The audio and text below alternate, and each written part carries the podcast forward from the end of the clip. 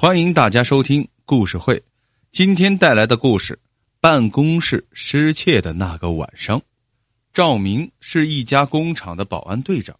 这天夜里，他正在家里睡得香，忽然接到厂里保安小程打来的电话：“队长，不好了！你小舅子骑着摩托车撞到厂门口的路边石头上，摔得浑身都是血。”赵明一听，睡意全无。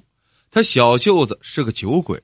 值班的时候经常溜出去喝酒，不用问，这次肯定又偷着出去喝多了。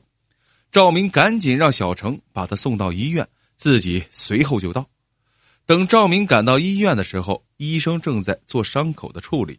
见小舅子没有生命危险，赵明就对小程说：“你先回去值班吧，记住这事儿对谁都不要讲。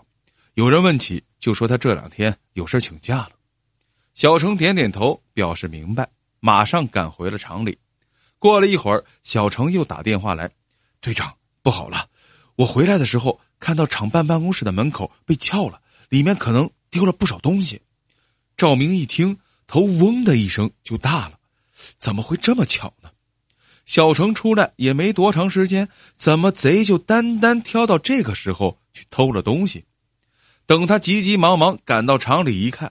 厂办公室的大门大开着，里边被翻得乱七八糟，每张办公桌的抽屉都被撬开了。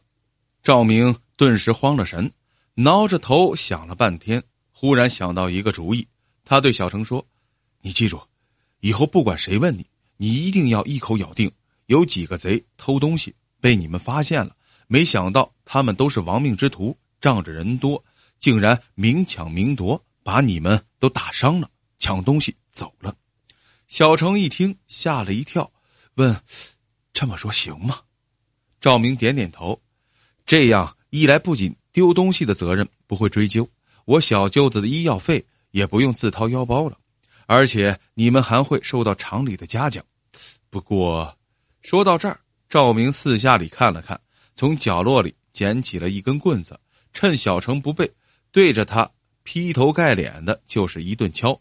敲得小程哭爹喊娘，头上顿时起了几个大包。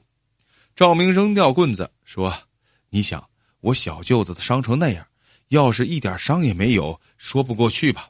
所以咱们还得演唱苦肉计呀。你放心，等这事过去，我保证让你当上副队长。”说完这事儿，赵明赶紧给厂长打电话：“厂长啊，不好了，刚才有几个贼去厂里偷东西，被保安发现了。”结果他们把保安给打了，还抢了不少东西。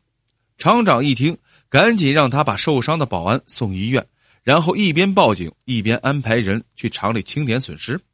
等厂长带着人赶到医院，正好遇见小程刚做完 CT。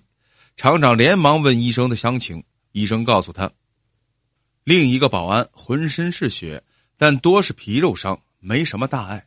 这个可就情况不大妙了。CT 显示他颅内有积血，搞不好会有生命危险。赵明在旁边听了，顿时大吃一惊：“天哪！他本来只是想敲几个包，没想到会敲得这么严重。”厂长请医生一定要尽力抢救，安排专人陪护。以后，他和赵明一起回到厂里看看情况。厂门口停着一辆警车，看来警察已经来到了现场。两个人一进工厂，就听到消息，说是来厂里偷盗的人已经被警察给抓住了。这对于厂长来说是一件好事但对于赵明来说，绝对不亚于一个晴天霹雳。赵明一下子就懵了。报案的时候已经过去了那么长时间，他以为盗窃的人早就跑没了影，怎么会这么快就抓到了呢？原来警察半夜在巡逻的时候。看到有人慌慌张张的很可疑，就拦下来排查，结果发现很多疑点，于是带回所里想进一步审查。正在所里审查的时候，刚好接到厂子里报案，警察把两件事联合起来，加大了审讯力度，很快就证实他带回来的正是盗窃嫌疑人。厂长听说来厂子里偷盗的人被逮住了，赶紧上前紧紧握住警察的手。愤慨地说：“警察同志，对这些穷凶极恶的歹徒一定要严惩。这帮家伙实在太可恶了，偷东西也就算了，居然还对保安下这么重的毒手，一定不能轻饶了他们。警察听了不由得一愣：“你说来厂里偷盗的人和你们的保安发生了打斗？”厂长点点头：“是呀。”这警察纳闷了，可盗窃的嫌疑人说他盗窃的时候厂里面根本没人呢。厂长听了异常气愤的说：“这帮家伙真能睁着眼睛说瞎话！我们的保安一个被打的浑身是伤，一个被打的颅内积血，现在还在医院里抢救呢。”警察显得有些吃惊：“怎么可能？一个又瘦又小的中学生会把你们两个保安打成重伤？”厂长以为听错了，什么？一个中学生？警察点了点头：“是啊，一个中学生。据他交代，他是半夜上网没钱了，走到这儿看到你们厂里一个人都没有，这才进来想弄点钱上网。而且他翻遍了抽屉，也只找到几十块钱的零钱而已。为了几十块钱，他不至于要拼命吧？再说，就算他想拼命，他那小身板……”也拼不过两个保安呢，厂长有些不敢相信，会不会是搞错了？我们的人现在可在医院里躺着呢。